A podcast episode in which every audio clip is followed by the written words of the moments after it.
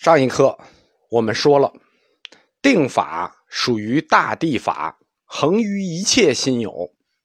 但是，在我们日常的生活中，更多的是定的反面，不定。什么叫不定呢？又叫散心，就是心不在焉，注意力分散不集中，又叫散心。我们佛教通史刚讲过，净土宗实里有一个散心念佛。就是精神不集中、注意力很分散的念佛，那有没有用呢？也有。道说大师说有无量功德。那个散心念佛就是这个不定心念佛。有的时候，佛教义学会给这个不定更多的意思指向，就是说这种心不在焉会给你一种更多的意思指向，就是说你只要不是在佛教训练下来的那种精神集中。就都叫不定，不是说你精神不集中、心不在焉就叫不定。你只要不是佛教指导下的那种心理状态和心理集中状态，就叫不定。那这么一下，定与不定就完全具有佛教的宗教意味了。定只属于佛教，那剩下的都属属于不定，那范围太大了。即使是世俗意义上的全神贯注啊，精神集中，那也叫不定。佛教义学呢，那我们说这个定就属于佛教义学专有的了啊。佛教义学把定用于修习实践，因为定带有的意义和功能不同。我们说定法无常法嘛，它有无数种定法，因为定带有的意义和功能不同，它的叫法和名字也有不同，就不同的定名字也有不同。我们前面说跟定相关的有七个梵音意思。这七个不同的梵音的定，定和定就不同。咱们先不说定法不同，有不同的定的名称，光这七个梵音都是定，定和定不同就不一样。比如说那个三摩波底，三摩波底它被翻译成等至，等至的意思是说至就是至少，它不是至少就是到的那个意思，就是表示这种注意力的集中可以导致。心平和安适，哎，非常安静愉悦的状态，等至至就到一个安静愉悦的状态，所以叫等至。还有一种这个定的译法叫三摩斯多，它意思是等引。为什么它翻译成等引呢？是指这种定，这种注意力的集中会引发妙胜功德，会引发一种妙胜功德，引发一种神通。它会引来神通，所以三摩斯多的定就被翻译成等引。而我们中国佛教最常用的翻译的意思是瑜伽行派的，有两种，一个是禅，一个是禅那，一个是奢摩他，就是一个是翻译用的是禅那，另一个就是瑜伽行派的那个定的梵音奢摩他。这奢摩他它的意义叫止。停止的止，瑜伽师地论里头说嘛，奢摩他者为九种住心，不拉不拉不拉，后面一大段，最后安住寂静，就是强调要把注意力集中到特定的观察对象上和思考的特定道理上，叫为九种住心，最后安住寂静。这个汉语的止就是停止的止，或者说它这个梵音奢摩他。它总是跟另一个词连用的，不单用，只一用就是两个词。那个词跟奢摩他连用的那个词叫做皮婆舍那，汉语的翻译叫做观，就是说只和观是连用的。在梵音里头，奢摩他和皮婆舍那这两个词，梵文词是连用的。它是来自于古印度的啊，它的意思，这个皮婆舍那的意思。原意是观察事物本来之实相，就观察事物本来的实相和真相。汉语把它翻译作为观，或者内观，就是有观察、思考、思虑的意思。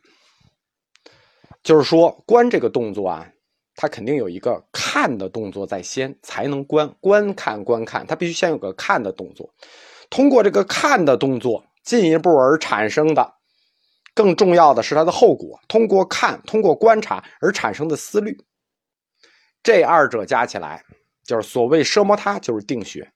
那这个观呢？观它还不属于定穴，观属于毗婆舍那，它属于慧学。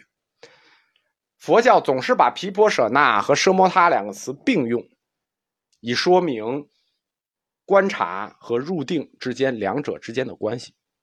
这就是我们中国佛教经常说烂的两个词儿，叫“止观双运”。止观双运就是这个意思，或者说“定中发慧，定慧双修”就是这个意思。我们除了关于定学，我们除了经常用瑜伽行派的这个“止”的意思之外，我们更常用的一个词是它的第四个翻译“禅那”，又叫禅定。其实“禅定”这个意思呢，就已经重复了。为什么？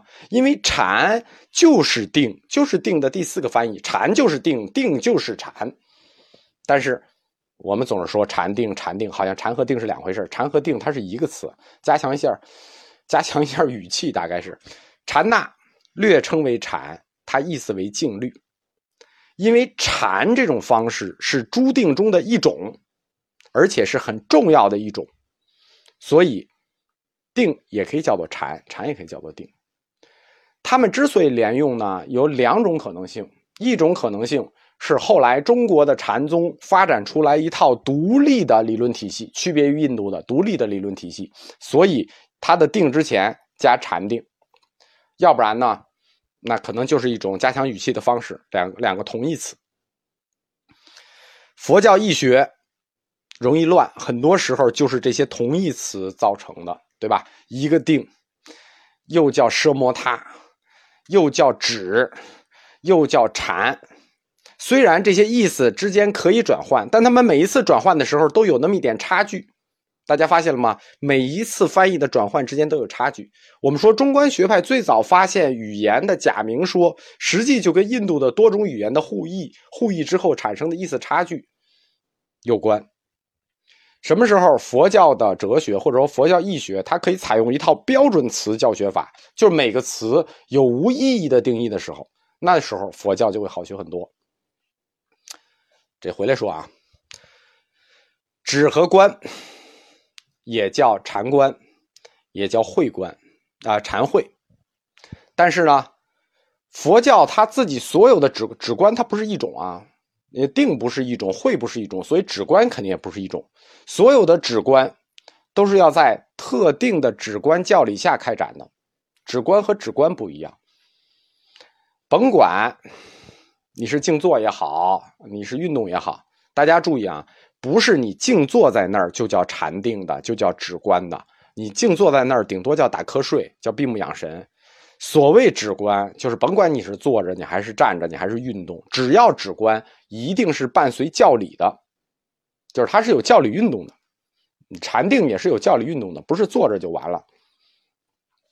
止观或者说禅定，它的整个思维的运动路线图是这样的啊，我给大家说一下。首先，它要以某种事物或者某种理念作为观想和思考的对象。就是你首先要观一个东西，我们说观这是分两节的，它有看的动作，先观后思索，所以止观止观就是这个止是定嘛，我们先要以某种事物或某种理念来观想，然后发挥做思考对象。净土宗的三经一论，其中有名的一本《观无量寿经》，就是这个止观的典型教程。它上来有十六观：日想观、地想观、水想观、月想观、树想观，就是特定的事物作为观察理念去观的。观它属于慧学，它有思考部分，不是单纯的看，是看和想要结合起来。而且在大地法里说的很清楚，想和思和会念和作意那还不一样。还有区别。根据这种特定的观想，指观会设计每一种指观会预设出每一种指观的思维行进路线图来，就是每套指观有每套指观的阶段性方法，它用以控制和规范修订者的思想形成。换言之，你修一套指观或者进行一套禅定的时候，你的思考路径就像爬珠峰一样。每一个阶段的休息营地都已经给你预设好了，你就必须过去，爬你也得爬过去，而且就这一条路，你必须沿着这条路过去，是有严格规定的。观想的每一步，比如说从日想观举例，观什么，观到什么样子，产生什么效果，那都是要有规定的。比如说你观日啊，说观世界，把世界全部看黄啊，世界全部变成黄色，世界全部变成红，它每一个阶段是有每个阶段要求的。就是说，止观是提前预设出了一套思维行进模式。你在修止观的时候，每一步都必须按照这个思维行进模式到达那一步的要求。